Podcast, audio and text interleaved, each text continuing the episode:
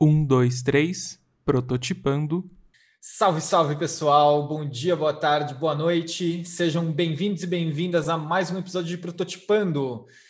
Comigo como host, Pedro Piovan, fundador da Ensaio, e como sempre, por algum problema de lógica, de alguém que tomou a decisão de me colocar como host, estou aqui para apresentar hoje um programa que foi fabuloso, uma conversa super sensível e sutil sobre como que a gente pode olhar para o nosso futuro a partir de uma perspectiva afro-africana e também olhando para todas essas formas de expressão é, tão múltipla que é uma visão africana ou uma visão afro. A gente recebeu aqui hoje a Zaika, a Zaika dos Santos. Ela vai se apresentar, ela vai falar um pouquinho dela. E eu recomendo você entrar nesse programa com um olhar muito específico, muito sutil, a importância da perspectiva para que a inovação ela realmente aconteça. Né? O quão a, uma mudança sutil de perspectiva, ou até pior, um não olhar para a perspectiva, né? um não raciocínio sobre a perspectiva, pode confundir e levar a gente para caminhos que não necessariamente vão levar a gente a construir um futuro que a gente realmente deseja trilhar. A gente também nesse programa a gente vai soltar um spin-off dessa entrevista com a Zaika no Epifania, nosso grupo secreto da ensaio, uh, em que a gente dialoga bastante sobre inovação. Ali a gente solta pílulas de inovação, a gente solta várias ferramentas de inovação que a gente utiliza, spin-offs do Prototipando, spin-offs do Passeio, que é a nossa revista digital. Então, se você quiser dar uma olhada no Epifania e olhar lá uh, e só lá uma parte da conversa com a Zaika, no qual a gente se aprofunda um pouquinho mais em alguns conteúdos, uh, dá uma olhada, a gente, a gente vai deixar o link aqui na descrição do episódio, dá uma olhada lá na Epifania, eu acho que você pode gostar. Enfim, sem mais delongas, vamos seguir com Zaika dos Santos nos toca-discos e no microfone. Com vocês, Zaika. Bora, Zaika, fala um pouquinho para quem está ouvindo a gente aqui. Quem é Zaika? Da onde vem Zaika? Para onde vai Zaika? Bom, primeiramente, muito obrigado pelo convite. Estou muito feliz de estar aqui com vocês, tá bom, Pedro? E aí, enfim, quem sou eu? Bom, eu sou mineira, tá? Estou falando especificamente de Belo Horizonte. Meu nome é Zaika dos Santos, eu sou multiartista, pesquisadora e cientista e divulgadora científica do afrofuturismo, African Futurismo é, e o afropresentismo. Eu fundei as iniciativas, especificamente uma que é científica e educacional, que se chama Afrofuturismo, Arte e STEM, onde eu trabalho com a divulgação de conteúdo pela perspectiva do Big Data e Data Science, né, é, acerca da afrocentralidade.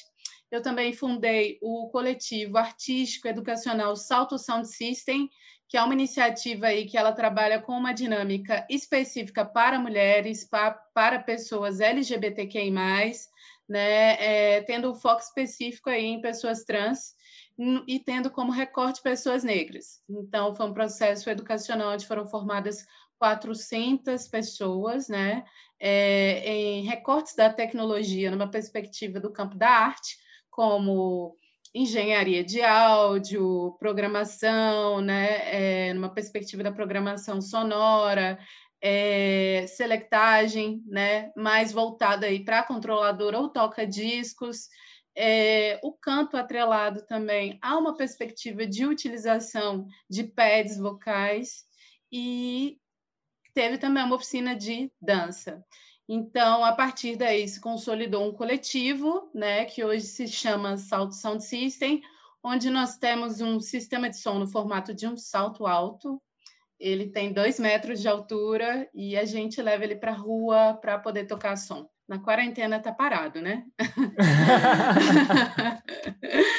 Bom, aí para além disso também, né, eu tenho uma outra iniciativa que é voltada às artes visuais, é, e que se chama Nokenago, onde eu trabalho com performance, trabalho com arte digital, trabalho com fotografia, trabalho com pintura, desenho, gravura, escultura, atrelados aí a perspectivas africanas e afrodescendentes. Né? Eu trabalho muito numa perspectiva da África pré-colonial, né? É, através dessa iniciativa de arte. Aí as minhas formações. Eu sou tecnóloga em rádio e TV, tecnóloga em web, em web designer, tecnóloga em audiovisual e atualmente eu estou concluindo graduação em licenciatura em artes plásticas e estou fazendo especialização em data science. Eu sou pesquisadora afiliada à Associação Brasileira de Pesquisadores Negros. Eu sou também integrante do grupo de pesquisa LabFront, que é o Laboratório de Poéticas Fronteiriças, mas a minha integração no grupo é muito específica à minha pesquisa, né, que é acerca do afrofuturismo, é, e esse grupo ele é específico da Universidade do Estado de Minas Gerais, que é onde eu estou concluindo a minha graduação em licenciatura. Sou bolsista de iniciação científica pelo Instituto Sua Ciência é, e estou trabalhando lá com a minha terceira pesquisa, né, sobre o afrofuturismo, que vai numa perspectiva pedagógica, né, de incluir educação 5.0 dentro da educação infantil, né, dentro da educação que se localiza especificamente aí no ensino fundamental, ensino médio, até mesmo atrelado à perspectiva da não evasão de pessoas negras no ensino superior. Para além disso tudo, né? eu sou uma das divulgadoras científicas do projeto Mulheres na Ciência, do Conselho Britânico, que aconteceu especificamente no ano de 2018, né, no Festival Mulheres do Mundo, que teve aí parceria com o Museu do Amanhã e com o Museu de Arte do Rio, e esse projeto ele foi uma, uma conciliação, assim, um projeto em parceria do Conselho Britânico e da BBC de Londres. E aí eu fui, eu fui uma das cientistas né, que foi selecionada para participar desse projeto, e lá eu acabei desenvolvendo uma divulgação científica que se chama Afrofuturismo no UOL, onde eu eu conversei com lideranças de organizações, cientistas, pesquisadoras, artistas, mulheres negras no recorte África Brasil, para entender para elas, por elas, o que, que seria essa visão, o que, que seria esse afrofuturismo. Para além disso, também sou cientista afiliada ao Woman Science, né, que é uma rede de cientista mundial que reúne mulheres de diversos lugares do mundo e eu também canto. Assim, você tem oportunidade de dormir, Zaika? Porque, meu Deus! Eu acho que essa é a, é a, pergunta que eu mais tenho respondido desde 2020, né? Se eu durmo, sim, eu durmo, só que é Show. é isso, assim, eu fico naquela de não só pensar futuros possíveis, mas construir, né, esses futuros possíveis na realidade. E para isso eu preciso que o meu presente ele seja um pouco mais ativo, porque eu tenho uma mente muito ativa, né, para essas uhum. construções. Eu não consigo, tipo assim, ficar nessa de ai, e aí, o que, que eu posso fazer e só o que eu posso fazer, a não ser, tipo assim, o que eu posso fazer e como eu posso me movimentar para que esse fazer se torne uma realidade. Então, assim, eu acho muito interessante essa discussão de se pensar futuros possíveis, mas me interessa bastante na prática os futuros reais. Então, por isso que eu durmo. Mas tem dia que eu não durmo, não. Dormir para quê? Tô brincando, gente. Zaika, eu, eu queria. Assim, eu estava assistindo o teu vídeo uh, de você entrevistando algumas lideranças super importantes no UOL. Sim. E, e aí eu fiquei pensando, porque a, a maioria das, da, das mulheres falando, já começam elas falando. E aí eu fiquei pensando, qual que foi a pergunta que a Zaika fez? Pode, Vadu. E, e aí eu queria, eu queria te fazer essa pergunta agora, eu queria inverter Sim. os papéis e, e, entender um pouquinho a partir. E aí eu, eu, fiquei imaginando, né? Acho que a pergunta que a Zaika fez deve ser mais ou menos assim. É, o que, que é o afrofuturismo a partir da tua perspectiva, da tua vivência? Eu posso ter errado, tá? Então, vai um pouco por esse lugar a pergunta, tá. mas tem uma problemática muito séria já. Que existe uma discussão acerca da afrocentralidade e existe uma discussão acerca da descolonização e decolonização, que são discussões totalmente diferentes, né? É, decolonização e descolonização. E essas discussões elas já foram embasadas, construídas pelo movimento negro há muito tempo. Então, a gente tem uma demarcação histórica muito potente na década de 70. E aí, o que, que acaba acontecendo? De repente, surge uma meninada nos anos 80 para frente, querendo falar de futuros, numa perspectiva de afros, afrofuturismos. eu é, narro historicamente que essa ideia de se construir futuros ela não surge especificamente nessa demarcação da década de 80, né? E aí eu vou mais para frente te explicar um pouco mais. Tá. Mas ela surge um pouquinho bem antes, assim, né? Até porque se a gente for falar do continente africano, estamos falando de pioneirismo, né? Que é um, uhum. um termo muito importante para determinar o continente africano. E, se, e falando também dos descendentes, né? Afrodescendentes, estamos falando de uma perspectiva de pioneirismo, né? É importante também rememorar por que, que aconteceu o processo da escravidão histórica, né? Que é um processo forçado, né? E aí sempre se apaga essa memória, assim, né? É, e se romantiza muito a dinâmica da escravidão. Mas isso está muito atrelado ao lugar comercial, à construção de uma, de o que a gente entende hoje como capitalismo, a mão de obra é, que acabou sendo aí monetizada ou não monetizada na verdade, corrijo, é, por uma perspectiva do serviço forçado braçal e um epistemicídio histórico que chega a ser narrado, sabe? E que chega a acontecer visualmente, a gente vivencia os resquícios disso hoje, né? É, a partir também da desumanização de corpos. Só que aí a gente está falando que esses corpos foram desumanizados por ter um conhecimento por ter uma tecnologia, por ter é, estruturas, por ter formas, métodos, né, por ter construções históricas, e tudo isso vem sendo apropriado muito antes do processo da colonização, né? É, tudo isso vem sendo numa tentativa de destruição, né? Bem assim, num processo anterior, né, ao que acontece ali acerca da colonização. Então é muito importante, primeiro, assim, traçar esse lugar, para depois chegar nesse lugar de tipo assim, ah, mas e quando eu fui conversar com essas cientistas é, e essas pesquisadoras ali no UOL? A maioria delas, quando eu falava assim, afrofuturismo, né? Ah, mas será que é aquele termo que as pessoas têm usado muito, atrelado àquele pesquisador não negro, né? É, norte-americano, que é o Mark Derry, né? Que diz que cunhou esse termo dentro ali do artigo Black to the Future falando de cultura pop, né, é, afro-americana especificamente. É, e aí eu não, não é desse lugar que eu estou falando, não. Eu estou trazendo o afrofuturismo para uma perspectiva histórica que é anterior a essa narrativa. Até porque não se visibiliza muito né, a dinâmica de que não foi especificamente o Mark Derry né, que que cunhou esse termo. Na verdade, especificamente não, ele não cunhou esse termo, né? Porque não tem como se cunhar a África em 1993, né, gente? O continente africano já existia. É um pouquinho anterior. É, sabe, assim, eu acho que tem, um, tem um, lugar de audácia aí também, né? Claro. Mas é, é importante dizer que o Mark, Mark Derry, ele pesquisava aí tecnoculturas. Então, assim, é, quando a gente começa com essa dinâmica da cybercultura, né, ele começa a pesquisar tecnoculturas, né, dentro aí da, do espaço virtual, e ele acaba indo para pesquisar uma narrativa que é afrocêntrica, né, que acaba sendo o interesse dele. Só que, na verdade, esse estudo, essa pesquisa, ela acaba sendo feita pela Alondra Nelson, que é uma escritora acadêmica, presidente do Conselho de Pesquisa e Ciências Sociais, né, é, do Institute for Advanced Study.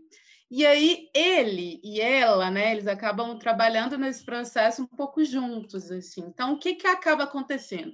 Essa mulher negra, ela acaba sendo invisibilizada e ele sempre que acaba recebendo crédito acerca desse conteúdo. Só que eles traçam uma perspectiva histórica aí que vai ali muito norte-americana mesmo, né? Assim, vamos falar do hip hop, vamos falar desses autores e escritores negros, né? Como Octavia Butler, que acaba sendo narrada nessa dinâmica também, assim como também o Sanha, Sanha ou Sunha, né? Algumas pessoas diferenciam a nomenclatura dele.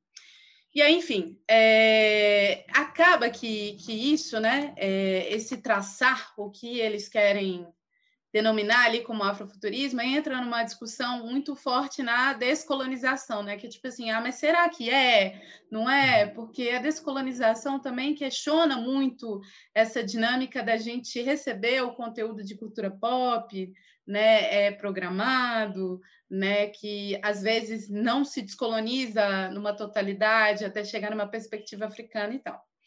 Mas mesmo assim so, surge né, um, um, recorte de cena muito positivo também né, nessa dinâmica.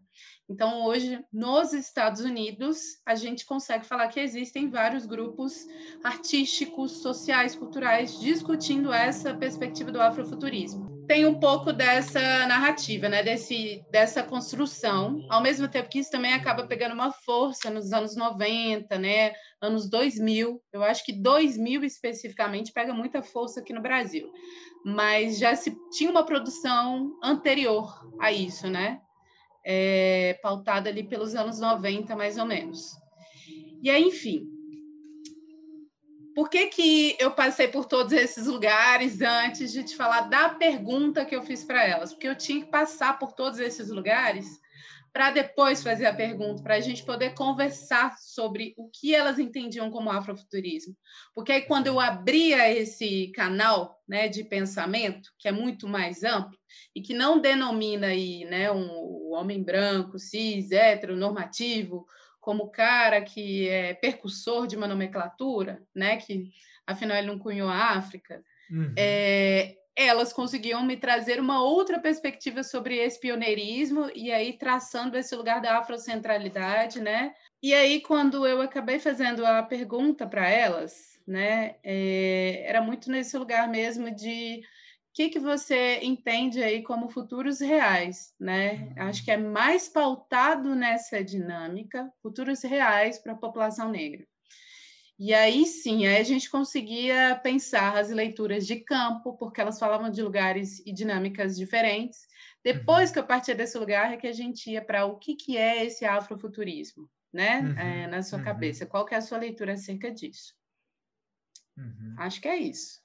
Interessante, Zaika. E aí, pautado nisso, eu queria que você falasse um pouquinho, assim, qual, qual que é a... O que, que isso significa para você, né? Quando a gente fala afrofuturismo, o que, como é que isso ressoa na sua cabeça, na tua experiência?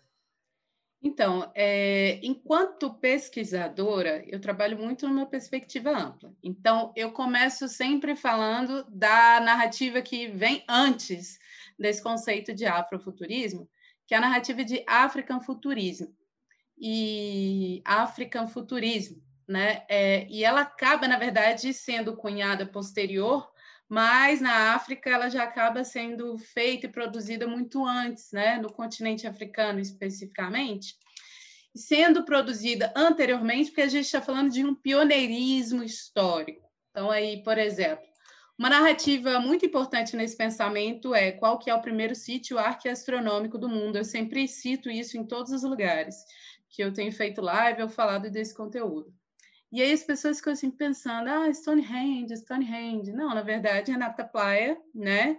Que está ali no continente africano, especificamente no Egito. Então, é o que, que a história apagou? O que, que esse epistemicídio histórico apagou de um conhecimento? Né? Porque quando a gente está falando de um sítio arqueastronômico, é especificamente dessa demarcação temporal de mudança né? do verão para o inverno. E aí? O que, que a gente não sabe dessa narrativa histórica? Então, o African Futurismo, que acaba vindo um pouco antes, né, ele surge aí nessa, na, na ruptura de narrativa, né, na perspectiva de pensar essa África do futuro, essas novas construções africanas, né, e, ao mesmo tempo, o pioneirismo africano. Agora, tem uma pensadora, uma pesquisadora e escritora, que é a Nenede é, Okfor, acho que é assim que pronuncia o nome dela. Tá. É, ela acaba ficando um pouco desconfortável aí com a narrativa do Mark Derry. Uhum.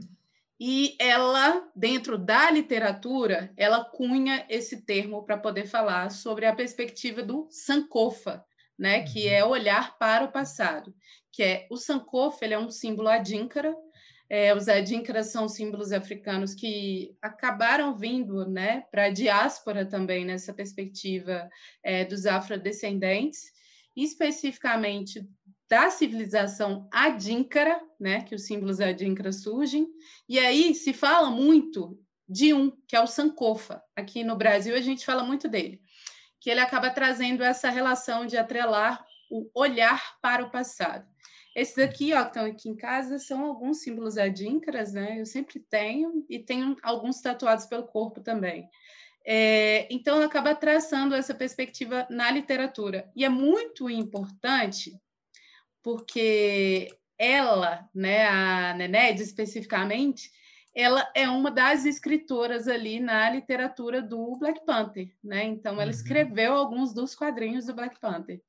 E aí, dentro da literatura, ela cunha esse termo, mas ele já tá. é pautado ali na África há muito tempo, acho que até numa perspectiva da África pré-colonial também, enquanto processo histórico. Aí, uhum. depois, sabe? Porque a gente precisa falar do agora, porque sem o agora não existe o amanhã, né? Tem esse Sim. porém. Surge uma narrativa também que acaba sendo uma contranarrativa do afrofuturismo, que é o afropresentismo. E aí o uhum. afropresentismo, ele pauta o tempo do agora, a construção no agora, o desdobramento e a inquietação né, das construções do agora, a perspectiva de uma África diaspórica, né, de uma África uhum. afrodiáspora especificamente, né, de uma de um retorno, né, de uma reconexão, que é o que muitas pessoas têm vivenciado, né, com o processo da descolonização. Como se reconectar né, posterior a essa destruição histórica, né, a essa ruptura violenta que foi o processo da colonização, né, que foi o processo da eugenia. Então, isso tudo a gente consegue construir no presente. Dentro de uma perspectiva da tecnologia, há quem usa esse termo é, num processo é, enquanto cunho científico, artístico, cultural, social e conteudista, que é a NEMA, Uhum. E aí a Neema ela usa, ela cunha, né, nessa dinâmica e ela acaba levantando vários trabalhos, vários conteúdos, né, e repassando isso para diversas pessoas, assim, né, e popularizando essa perspectiva de uma afrocentralidade dentro do cyberespaço, ou seja, o quilombo do presente, né? Ele uhum. é virtual e ele é cibernético também. Isso, isso vai muito de encontro com o surgimento e a potencialidade de blogueiros, né, de influenciadores, né, de construção conteudista para a web, afrocêntrica, né, que tira e que rompe com uma dinâmica hegemônica, né, e com o que a gente entende muito hoje como racismo algoritmo, né, ou seja, Sim. qual o engajamento que conteúdos afrocêntricos têm especificamente dentro da internet. E aí sim, aí posterior a todos esses dois, esses lugares, eu acho que é uma dinâmica de se falar sobre o afrofuturismo. Eu leio o afrofuturismo na perspectiva de afro é, de arte, ciência, tecnologia, inovação africana e afrodescendente. E pauto esse lugar a partir de um autor, que é o Carlos Machado.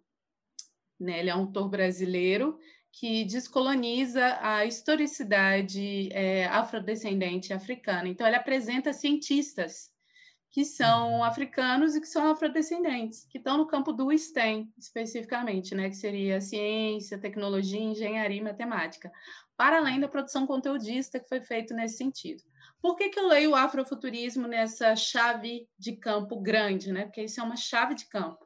Uhum. É, justamente porque dentro do campo da arte, a gente vai conseguir ler algumas linguagens, né? como a música, as artes visuais, né, a literatura, as manifestações culturais, né, o cinema, né? Então, especificamente, isso tudo caberia dentro deste campo. Então, isso é até uma, uma perspectiva de desmembrar a afrocentralidade, sabe? Assim, de pensar é. ela híbrida, de pensá-la numa construção muito mais ampla, né? Não de ter essa narrativa homogênea, que é tipo assim, afrofuturismo. Sim é isso aqui e pronto.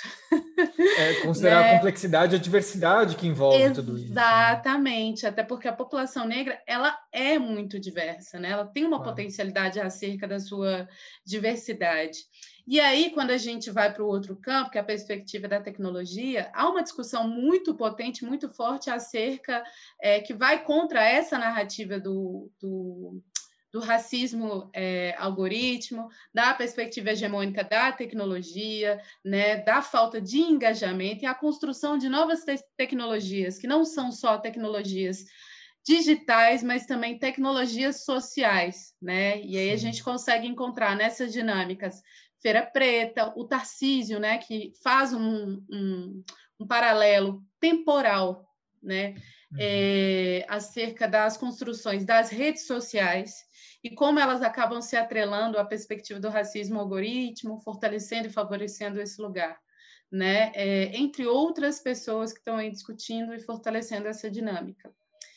É, eu acho que também é super importante falar de como hoje várias mulheres têm se levantado, mulheres negras no campo da tecnologia, para fortalecer, para fomentar mais mulheres negras, né, como é, design de usuário, como, é, ao mesmo tempo, também como pesquisadoras é, de, de, Big Data, Data Science, né, que trabalham com Deep Learning, né, que trabalham com várias das diversas com Python também, né? Com várias das uhum. diversas perspectivas que a gente tem dentro do campo tecnológico. E aí a gente vai para o campo da ciência, e aí o campo da ciência ele tem, uma, tem uma potência muito grande, porque quando a gente está falando de ciência, a gente está falando de, é, de legitimar conhecimento, né? A ciência em si, no continente, no Ocidente, ela tem essa perspectiva. E é importante descolonizar a ciência, porque a ciência ela também foi muito utilizada enquanto recurso é, para o processo da escravidão. Então, quando Sim. a gente descoloniza esse pensamento, a gente consegue aí produzir um novo olhar sobre o que, que é essa ciência, sobre o que, que a gente não conheceu acerca dessa ciência descolonizada. Então, aí eu deixo aqui como referência Catemari Rosa, Bárbara Carini, né, Zélia Ludenwick, Sônia Guimarães, primeira professora lá no ITA, né, primeira doutora negra brasileira e professora lá no ITA, entre outras mulheres que são diversas potências aí no campo da ciência, que se colocam né, no, no front mesmo, né, na insubmissão e na perspectiva de descolonizar a ciência. Então, o afrofuturismo, né, é, pensando numa perspectiva temporal é, do, do, presente, do afropresentismo, na construção do agora, ele acaba sendo esse hibridismo de campo, né, até porque é isso, né, a população africana e afrodescendente em si, ela é híbrida, ela é múltipla Sim. e ela é diversa. Sim, nossa, que, que aula, Zaika. Que introdução. É, eu, tô, eu tô cheio de pergunta para fazer. Manda uma, ver. uma das coisas que está na minha cabeça, Zaika, é. Tem várias coisas na minha cabeça nesse momento. que massa. Vamos começar pela. Assim, é, eu, eu, eu vejo que a gente tem aqui vários campos de disputa, é, em termos Sim. de narrativa, em termos de. E, e, e, muitas vezes em termos bem objetivos, bem diretos e concretos. Né? Uhum. E qual que é a, a, primeira disputa que você vê, ou a aplicação mais prática de que há um debate, há uma certa é, reforma, revolução de como as coisas são feitas? Falando especificamente do cenário tecnológico, né? Enfim. Da gente, tecnologia, é, eu acho que da tecnologia o que a gente pode ficar, o que fica em evidência, né, atualmente é o restivismo. Hum. Que eu hum. acho que para mim inicialmente, né, existem outros campos, mas eu gosto muito de falar do restivismo Uhum. porque a gente viu isso acontecer, isso levantar, né, o mundo uhum. inteiro. Ou seja, é, quando acontece aí é, esse assassinato violento, brutal, né, é, inaceitável de George Floyd, né, se levanta novamente o restivismo pela perspectiva do Black Made Saver, né? Vidas negras importam. Vou falar em uhum. português que é melhor. Vidas negras importam, né? Uhum, claro. e aí, quando esse restivismo ele acaba acontecendo é, na web, né, nas redes sociais, isso faz um levante é, populacional mundial, é. né, que causa uma transformação social muito potente.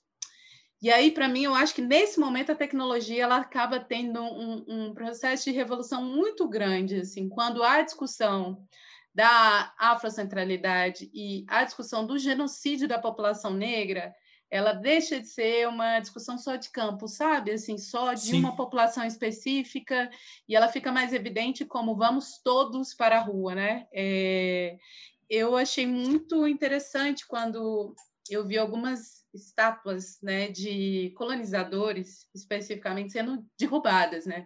É, de, no meio dessas manifestações mundiais. Isso uma, num pensamento de vamos construir uma nova memória né, no espaço uhum. urbano. Então, como que esse campo digital, né, como que a revolução feita pela, pelo cyberespaço, pela construção do virtual, ela potencializa aí uma nova mobilidade, uma nova construção de espaço para o espaço urbano. Né? A partir do momento de eu não quero essa memória que ela é negativa, ela é violenta, ela me assombra. Como que a gente vai construir uma nova memória? E aí, isso, para mim, acaba indo muito numa dinâmica dos sistemas neurais, né? Porque a uhum. gente está sempre construindo novas memórias, potencializando novas memórias, novas construções. Né? Mas e esse novo sistema neural no espaço urbano? Como que ele se dá? Né? Como que ele acontece para a população que está ali, para a juventude que está ali? Como que uma criança perpassa 24 horas é, com o seu pai, com a sua mãe, diante de uma estátua de um colonizador, não sabe muito bem que figura é essa, né? É, porque ainda tem esse, esse outro problema acerca da história também, mas sabe que aquela figura está ali. Né? Então tem uma memória visual sendo construída. Então acho que as coisas elas acabam se misturando. Eu não consigo claro. Separar hoje, né? A gente já uhum. vive a pós-humanidade, eu sou pesquisadora nesse campo também, né? É, até mesmo pelo grupo de pesquisa que integro na UENG, então a gente trabalha com as pós-humanidades, é, então não há mais essa essa divisão assim do, do corpo físico, né, a realidade e a virtualidade, né, da ficção e a realidade, né, do tempo online ou do tempo offline, né? As coisas se misturaram muito e a quarentena ela acabou deixando isso assim em evidência de uma forma bem maior, né, bem mais direta e incisiva para todo mundo. Então, Sim. eu acho que é como que a gente consegue é, reconstruir esse espaço, que também não foi pensado com uma metodologia de funcionamento. Né? Foi tipo assim, ok, tá aqui o cyberespaço, tá aqui a internet, vamos botar tudo aqui dentro, mas a gente não tem uma dinâmica, né? Não tem é. um... e aí agora, né? No tempo presente do agora, né? É, nós que seguimos vivenciando aí essas discussões e as construções do cyberespaço, é que estamos pensando em como reconstruí-lo, como configurá-lo, é. como construir sistemas neurais que não produzam racismo, que não produzam é, homofobia, transfobia, bifobia, que não produzam xenofobia, é, que não produzam especificamente machismo, entre outros ismos que são super complexos. Uma coisa, uma coisa que você estava falando, Zay, que eu, eu, me lembrei da, do dia, exatamente do dia que começaram a cair essas estátuas. Uhum. E, e, eu fui para um lugar muito próximo do, do que você está dizendo. Eu, eu falei assim, caraca, eu pensei, né? Caraca, assim, é, esse, esse modelo web que a gente vive, ele, dentro de todas as limitações que ele tem, uma série de problemas, ele já conseguiu causar isso, né? Então, uhum. ele já nasce super limitado, entrópico, assim, só, enfim, a maioria é homem, branco, fazendo aquilo. Então, já tem uma série de buracos naquilo, e olha a, a, o que ele já causa. Imagina se isso fosse construído com pingo, com pingo, ou, na verdade, com a completude do que é a, a multiplicidade das pessoas, multiplicidade de gênero, de opção de, de, de classe social. Imagina a força que isso tem. E aí eu vou para esse lugar que você finaliza a frase, que é quando a imaginação ela vira realidade e esses mundos eles começam a, a ter vários fios, né? É, eu prefiro, eu prefiro ver o mundo como uma, um grande tecido e que só os fios são diferentes, né? Uhum. Existe aquele fio mais grosso, que é o mais tangível, que é o nosso mundo aqui. Existem fios mais finos, que é a nossa sutileza, a nossa intencionalidade, enfim. Uhum. E aí uma multiplicação de camadas, né? E eu queria ir com você para esse lado, porque eu, eu, fiquei muito interessado em explorar um pouquinho mais sobre essa pós-humanidade que, que, que, você está pesquisando, que você já pesquisa. Uhum. É... Então, eu trabalho a dinâmica da pós-humanidade muito atrelada mesmo a essa ideia de, assim, eu, eu obviamente que eu faço um recorte amplo, né? Ah. Eu falo de amplitudes, mas eu preciso, no meu caso, fazer o recorte específico, porque ainda há uma população que vive essa defasagem da inclusão aí à tecnologia. A evidência diz para a gente hoje é pensar que crianças, né, que são negras, é, que são entendidas como negras e pardas, uhum. é, segundo o IBGE, elas são a maioria sem acesso às aulas remotas. Por quê? Sim.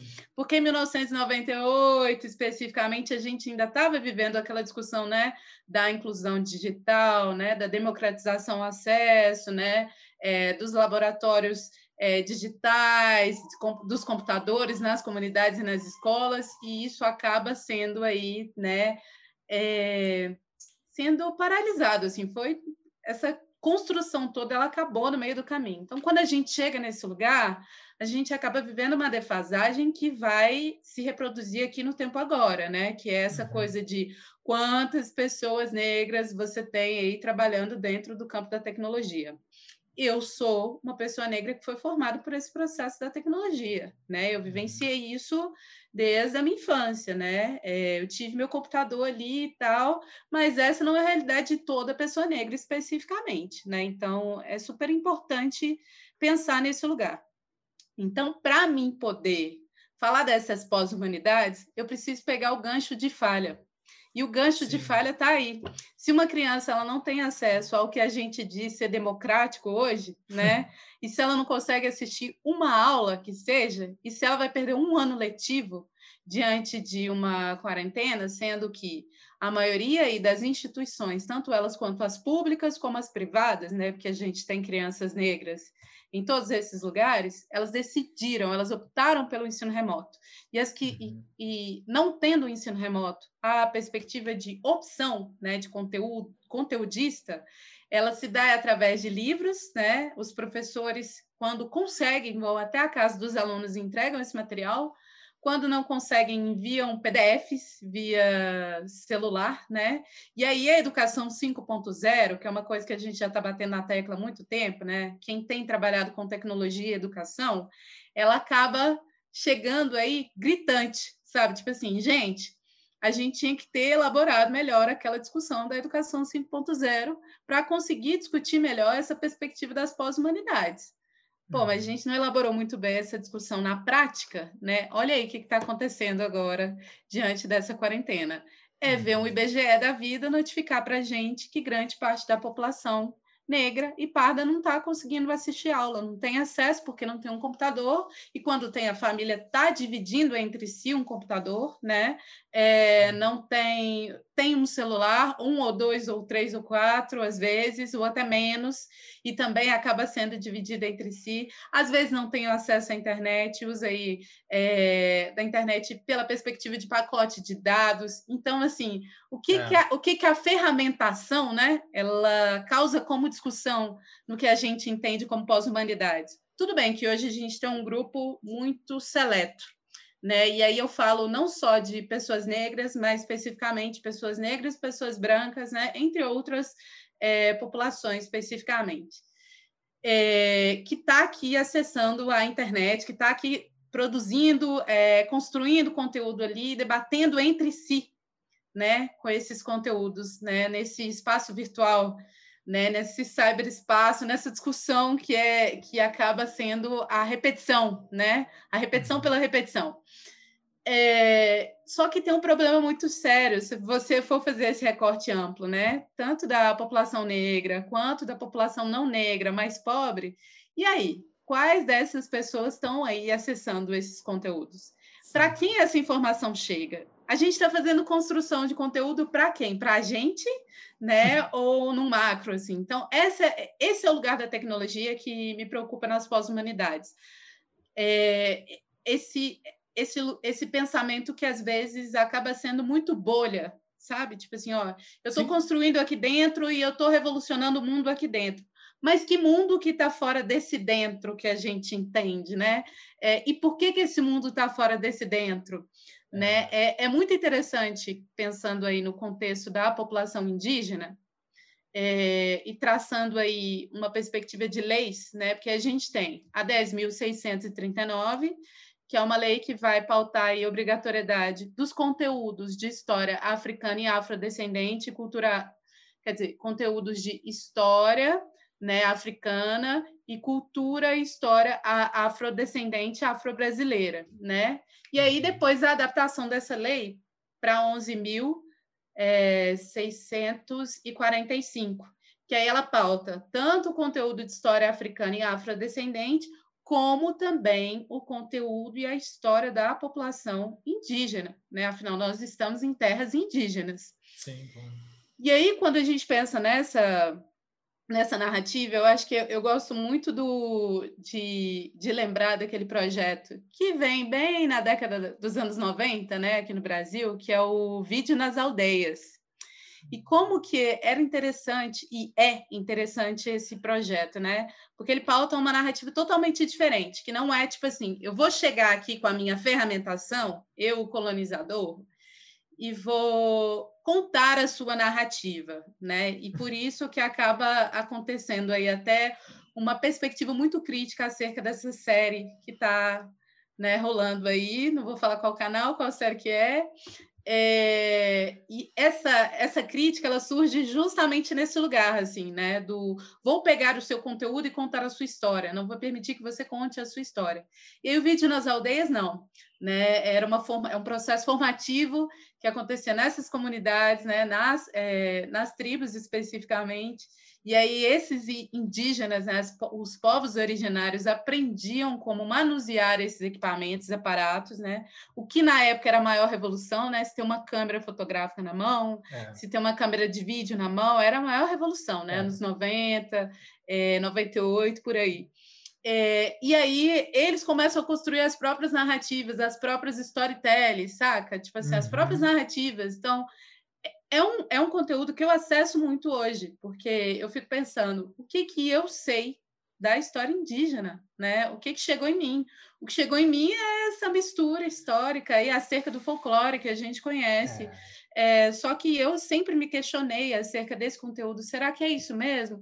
Então, quando eu escuto um, um, um, um indígena contando, ou quando eu escuto especificamente né, o Krenak falando, né, é, eu gosto muito de ler os livros dele. É mestre, eu, fico né? é, eu fico repensando né, também essa dinâmica de sonho e realidade, né? É. Porque ele fala muito da produção de sentido acerca do sonho.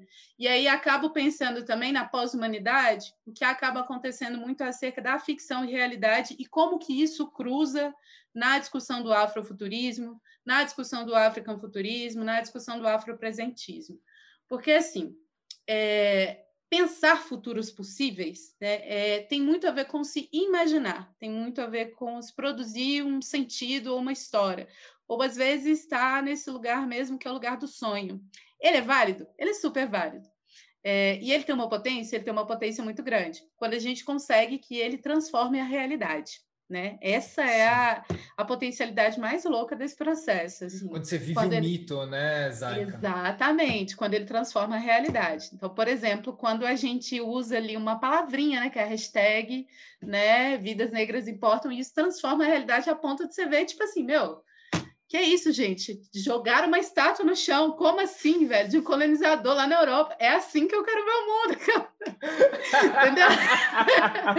é isso aí que a gente quer. é, porque é real, né? A gente quer que as coisas né, elas chegam, cheguem nessa dinâmica. E aí existe um outro lugar também, que é a realidade pela realidade, né? Que é o um enfrentamento pela realidade. Então, quando a gente pensa nessa coisa de quem está tendo acesso aos conteúdos tecnológicos, é, essa informação ainda é informação de bolha. A gente vai ter que retomar aquele, aquele aquela discussão do acesso e a inclusão digital, como que a gente vai retomar essas discussões é, numa perspectiva que não seja invasiva, né? Que não seja Sim. eu vou contar sobre a sua narrativa, Mais mas você vez, vai né? construir é. exatamente, mas você vai construir a sua própria narrativa acerca da sua história, né? Usando desses recursos. É, o que que você pode descolonizar enquanto recurso também material, ou seja, na tecnologia, a gente, a gente, discute muito sobre o Big Data, né? E discute muito sobre os algoritmos. É, e a gente esquece muito também de traçar que isso tem uma, uma, uma forte relação com, com a África. Eu falo muito disso numa performance que se chama Disruptiva. Eu até apresentei ela no Social Gold Brasil do ano passado. E aí eu acabo traçando o culto de Fá, o oráculo de Fá, né, que tem a ver com a religiosidade africana e a perspectiva matemática, né? Uhum, então é importante uhum. a gente pensar assim, mas e essa matemática? Ela foi apropriada de quem, de onde, né? É, hoje tem uma nomenclatura usada aqui no Ocidente, que é a etnomatemática, né, para falar de matemáticas híbridas, né, do que foi eliminado, né, enquanto processo é, histórico e do tanto que é, essas eliminações elas falam desse momento que a gente está vivendo aqui no tempo agora, saca? Da uhum. tecnologia.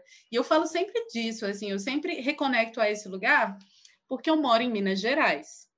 O estado onde eu moro tem um nome muito específico, que é Minas, e é por causa da mineração.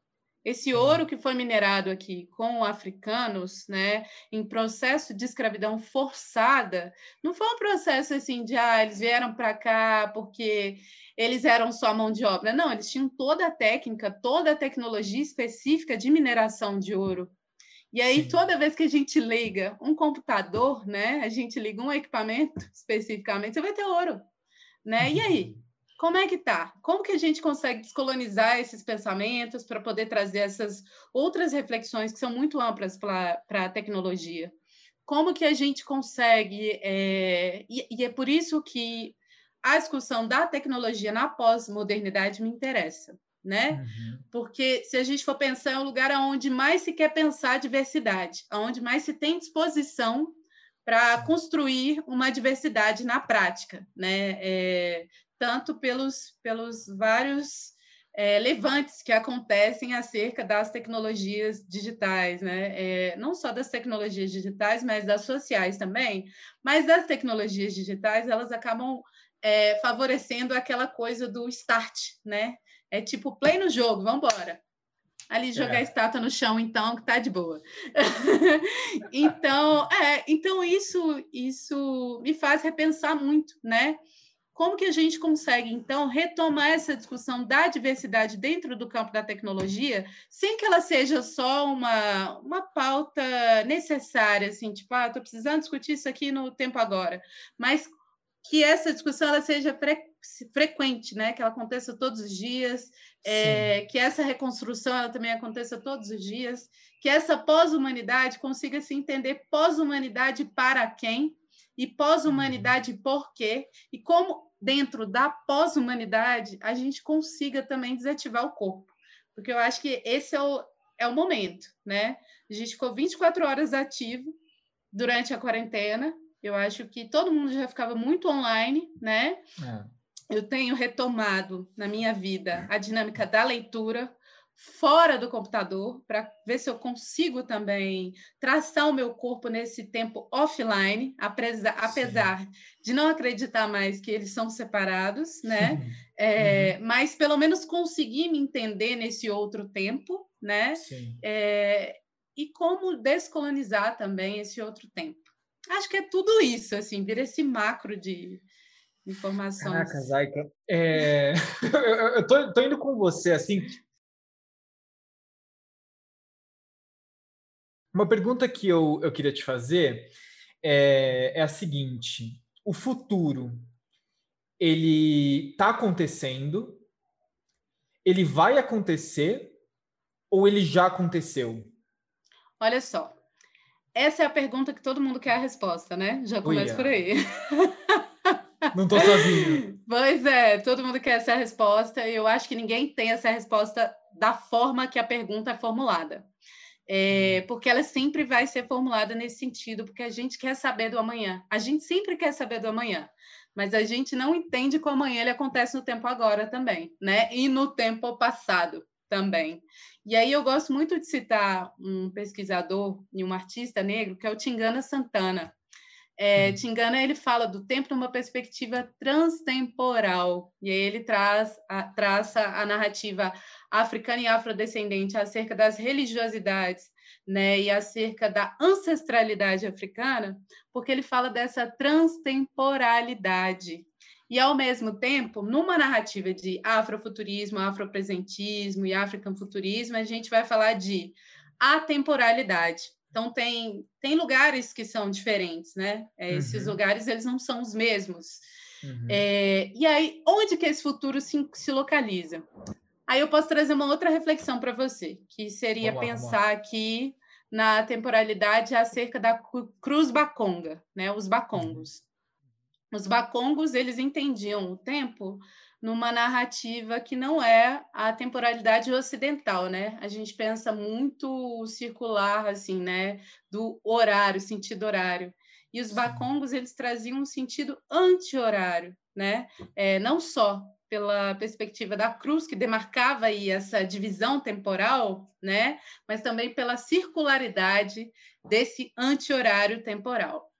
Então, esse futuro, ele já aconteceu, ele é agora, ele é amanhã, quando que vai ser esse futuro? Eu acho que é mais importante a gente pensar na construção do agora para que essa reflexão de futuro, no futuro que a gente tem entendido como temporalidade na ocidentalidade, é, essa discussão ela não seja tão demarcada com eu preciso dar resposta, mas eu consigo viver com a construção desse tempo híbrido, né? É. E, e aí, olha só, é, só para dar uma concluída nesse raciocínio, quando eu falo da dinâmica desse tempo híbrido e do, da não resposta precisa do que, que é o futuro do amanhã e qual a construção do futuro do amanhã, do amanhã né? e, da, e sim da construção no presente, para que esse futuro do amanhã tenha uma nova forma, eu sempre trago isso com uma relação do movimento negro. Por exemplo, eu tenho aqui 33 anos hoje, né? Eu sou eu sou o futuro da década de 70 do movimento negro.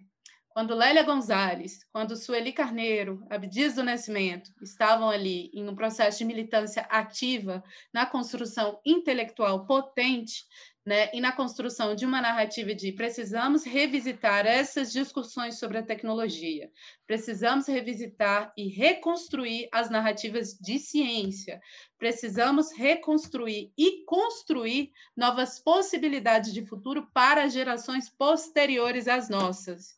Então, quando eu estou aqui dentro do campo acadêmico, é, quando eu estou dentro das instituições, quando eu estou dentro dos espaços de comunicação, é, quando eu estou dentro do meu cyberativismo, do meu hackerativismo, né, é, e dentro da minha atuação discutindo o africanfuturismo, o afropresentismo é, e o afrofuturismo, eu estou construindo esse futuro no tempo presente, assim como eles construíram no passado o meu futuro.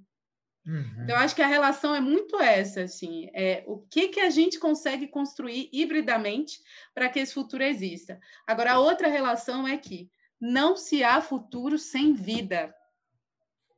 Então, é tempo em vida.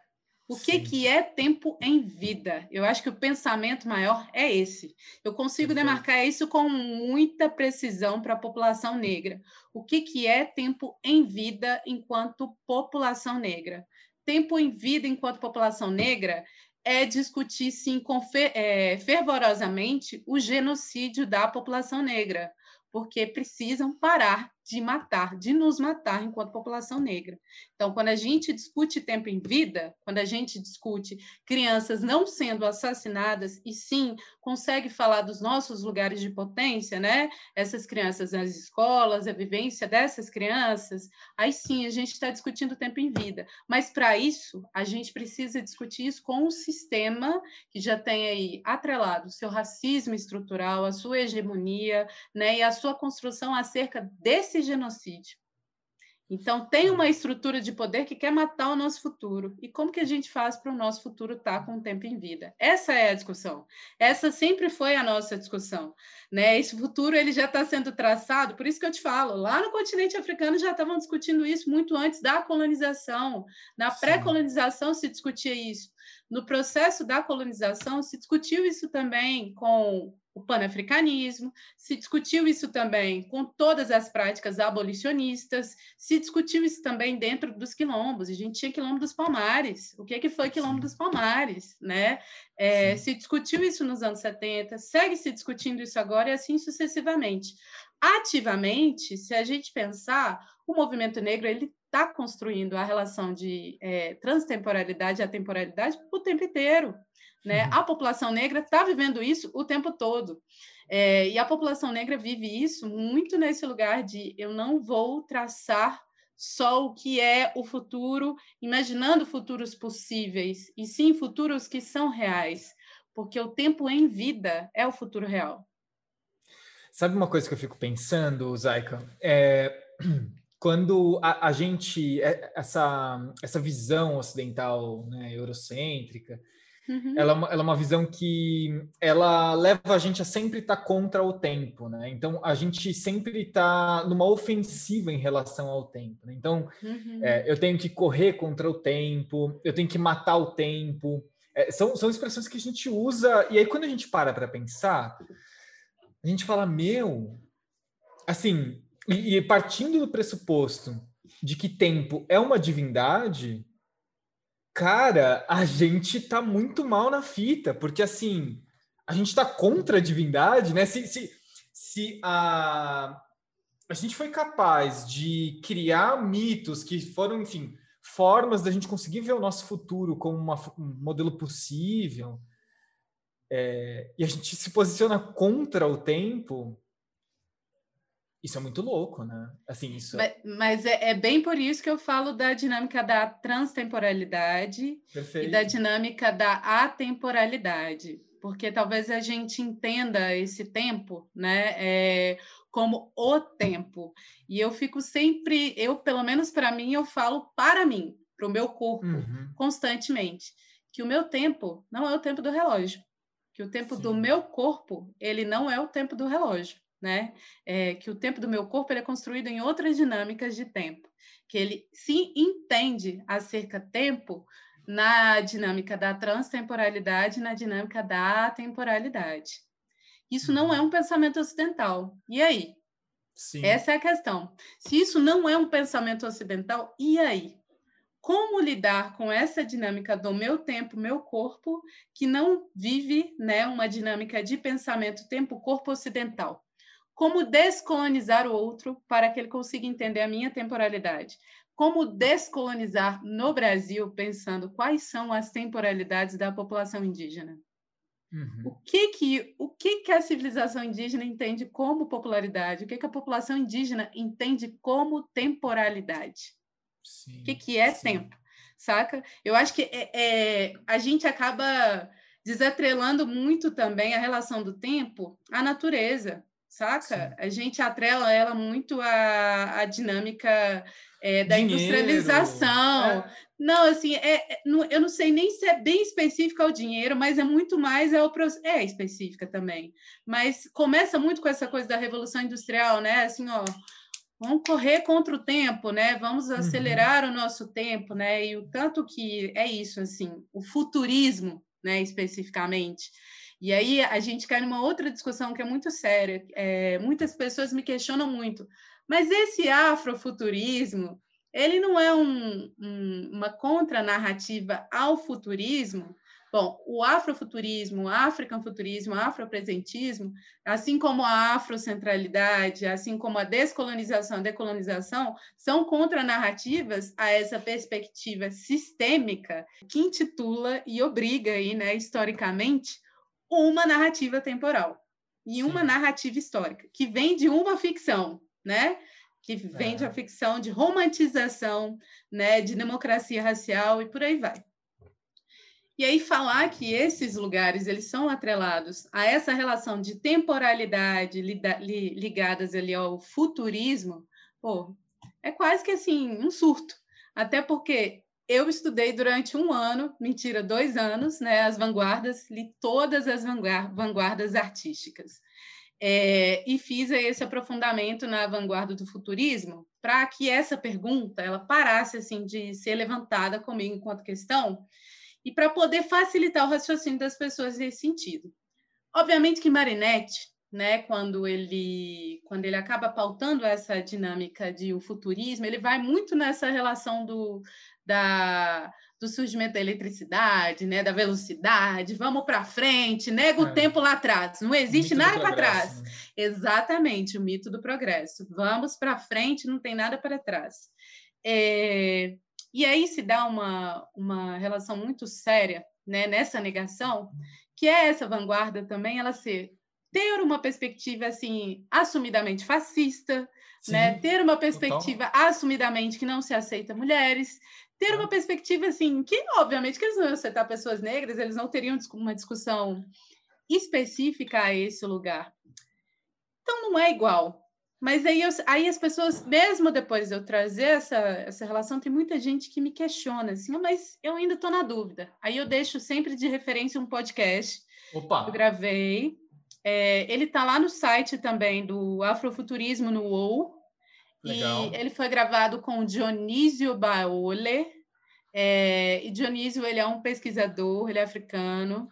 É, Dionísio ele traz, ele pesquisa ciência e tecnologia e pesquisa também uma dinâmica da arte e estética. Então Dionísio, quando ele acaba conversando comigo, porque eu virei e falei assim, tá, eu estou gravando diversas mulheres, mas aparece essa pessoa de luz para trazer esse, esse essa informação de luz a gente tem que deixar aqui. Então, o Dionísio ele acaba traçando uma perspectiva que é afrofuturismo versus futurismo.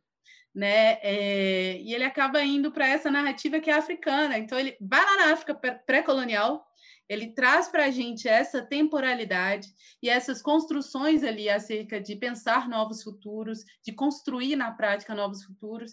E aí, quando ele chega aqui no Marinette, ele faz uma, uma, uma narrativa do, do Marinetti que é falar da apropriação conteudista que aconteceu no continente africano. E a literatura africana ela também foi apropriada. E a produção artística que também foi apropriada. E aí as vanguardas, né? que se consolidaram a partir do furto do que se é considerado no Ocidente de obra de arte africana ou não, né? Nem essa nomenclatura até um certo tempo esteve, né? E isso era colocado assim em museus, né? Na Europa, só que roubados, né? Eram conteúdos é. roubados. Tá aí, Black Panther fala disso, assim, especificamente, Sim. uma das cenas, né? Deixa isso bem explícito. É, e o que, que aconteceu na construção das vanguardas?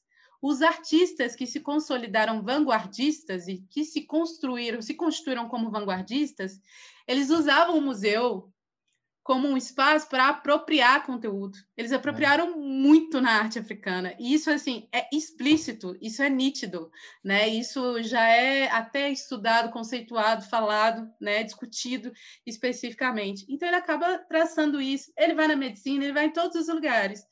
E aí, quando eu chego nesse lugar, acaba facilitando também esse pensamento de tipo assim, não, então existe uma outra temporalidade, existe uma outra narrativa de pensar o tempo, né? Existe sim essa discussão da trans, do transtemporal, né? Porque a gente tem esse uhum. prendimento ocidental. Só que aí que tá, não existe só numa perspectiva africana e afrodescendente. Quais são as outras perspectivas temporais que a gente não está olhando, não está pensando? Perfeito. Que futuro é esse que a gente está conspirando numa dinâmica de construir possível? E aí ele continua sendo ainda pautado pela mesma narrativa. Perfeito, Zaika. Olha, você que está ouvindo a gente, você não precisa voltar no tempo e, e presenciar essa gravação do podcast. A gente vai deixar esse podcast que a Zaika citou aqui no, na descrição do nosso episódio. A gente vai deixar o link bonitinho para que você consiga ouvir isso no tempo presente. Enfim, a gente para a gente baixar os trens de pouso e aí eu vou trazer uma pergunta que o Abujan ele fazia para todos os convidados que iam no programa dele. Sim. Provocações. Manda então, ver. Zaika, para você, o que, que é a vida? Uh! Espera que eu ri primeiro. Gente, não, eu ri porque, tipo assim, é uma pergunta clichê, mas é uma pergunta clichê que ela é tão boa que a gente até ri, assim, quando ela chega. Cara, o que, que é a vida para mim? Nossa, deixa eu pensar. Eu acho que essa Zaica não res... Santos. Meu, é, é muito engraçado, né? O que, que é a vida? A vida pode ser não ter uma resposta do que, que é a vida, saca? Tipo assim, essa, esse grito imediato mesmo de se sentir o que, que é a vida, cara. E para mim também a vida ela está muito atrelada a essa coisa de o que, que eu consigo construir em vida. Eu sou muito, sou uma pessoa muito ligada à memória. E eu gosto muito dessa ideia de uma memória viva, né? E o que, que é a vida atrelada à ideia de memórias vivas? Eu fico sempre repensando o que, que eu estou deixando nesse tempo dito como vida, né? É, e o que, que eu consigo deixar também nesse tempo dito como transtemporal acerca de um raciocínio da vida. Eu acho que eu gosto muito de pensar na perspectiva africana, né? Nessa ideia de vida e voltar sempre nesse lugar que é o Sankofa, né? Que é a dinâmica da temporalidade de olhar para o passado, para se construir o presente e assim o futuro. Vida para mim é ancestralidade. É isso. Acho que tudo isso se resume em vida para mim é ancestralidade. Zaica, muito obrigado. Nossa, que aula, que aula. Eu queria te agradecer muito assim, foi incrível, incrível esse papo. Fico feliz de coração. Ah, estamos aí para continuar essa conversa posteriormente em outras redes, né, em outros processos, outros espaços. Eu sou a pessoa bem do retorno, do tempo que dá, né, gente? Porque eu também tenho trabalhado essa coisa de não ficar no tempo online. Link treta aí. Pedro, é. eu que agradeço demais, tá? Esse convite é, para essa conversa. Acho que cada espaço que me convida para vir socializar conteúdo, para mim é super importante, né? Que se dá muito nessa dinâmica da troca. Conteúdos são construções de memórias, construções de memórias são conectadas a redes neurais, redes neurais possibilitam novos futuros, né? E novos futuros também são construídos acerca da prática. Então, eu fico pensando que lá na frente, alguém escuta esse áudio com uma relação totalmente diferente do que a gente vai escutar no nosso tempo presente, né? Total. É isso e acho que é isso. Sigam as redes sociais se quiserem também. Então, é isso, porque assim, a, a pessoa que está ouvindo a gente aqui, ela, ela com certeza vai querer saber mais sobre você, Zay, saber sobre o teu trabalho, como é que elas sintonizam com Zaika? Como é que elas acessam todo o conteúdo que você produz, a tua arte, que é Sim. é incrível? Então, olha só, eu tenho o Spotify para quem quiser ouvir meu último CD que foi gravado, né? Que chama. Meu Spotify está como Zaika dos Santos. O disco se chama Acofena né? É, ele foi gravado em 2014, eu lancei em 2019 e eu trabalho com a perspectiva da música eletrônica, né? Eu tenho dois CDs independentes gravados, só um que eu coloquei no Spotify, no, mas no SoundCloud, porque eu sou dessa geração, dessa época do SoundCloud, eu amo aquele lugar, gente. Eu também sou, eu também sou, eu sou de lá. É tipo isso. Vocês conseguem encontrar tudo, também tá lá, como Zaica dos Santos. Legal. Aí na produção do caso específico a música.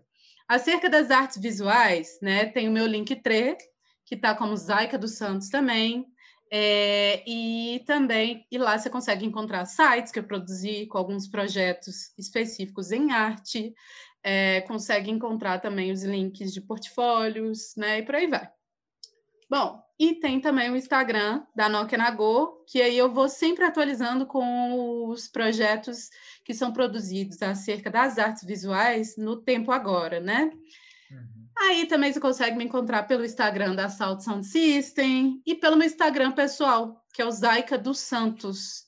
E também tem o Instagram da Afrofuturismo Artstein, que vai passar por um processo muito transformador a partir de 2021 então, acho que vale muito a pena ficar atento ali no Instagram, porque vai deixar de ser Instagram para virar uma outra coisa, uma outra discussão Uau. mesmo sobre a afrocentralidade e para facilitar também nessa gama conteudista, porque eu, eu entendo uhum. muito que quando as pessoas elas vão me procurar é tipo assim, é o que, que eu faço, é, como é para entender, como é também para discutir na prática, como é para colocar nos meus ambientes né, essa discussão. Enfim, me sigam pelo Linktree, Procura lá o Zaica dos Santos, arroba Zaica dos Santos, que é o Instagram.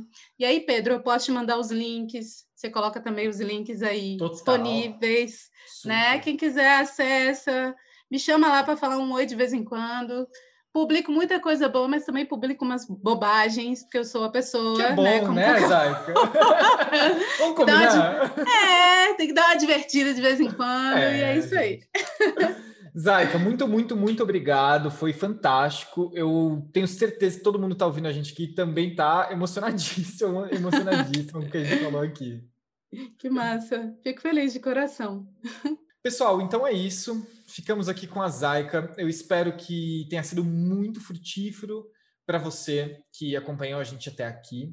Para mim foi muito, foi muito rico conversar com a, a Zaica e conseguir se aprofundar um pouquinho na sutileza que ela tem ao tratar sobre esse assunto e também na presença que ela evoca a, a gente tangibilizar esses tipos de futuro que a gente pode imaginar e até com a possibilidade de sonhar sobre algum futuro possível de ser concretizado. Te agradeço demais de ter ficado até aqui. Se você ainda não está conectado com a gente, na nossa news semanal, toda terça-feira eu escrevo um texto, uma, reflexão sobre inovação. E toda quinta o Léo traz algumas novidades sobre o que, a gente faz aqui no ensaio. Assina a nossa newsletter, a gente vai deixar o link aqui embaixo e eu espero te ver muito em breve. É, em tempo, esse papo que a gente teve aqui se conecta com dois episódios muito importantes. O episódio que a gente teve com a Preta Ferreira e o episódio que a gente teve com o Gui Schutz. Eu recomendo você dar uma olhada lá. Ih, Léo, errei. Em tempo, eu recomendo você se conectar com um episódio que a gente gravou, que tem muita conexão com o que a gente falou aqui. O episódio da Preta Ferreira e o episódio do Eric Schultz. Eu recomendo você dar uma olhada nesses episódios, se você chegou até aqui ao final e ainda quer continuar fazendo seus afazeres domésticos, dirigir ou etc., ouvindo o nosso podcast. Valeu, pessoal. É isso. Um abraço.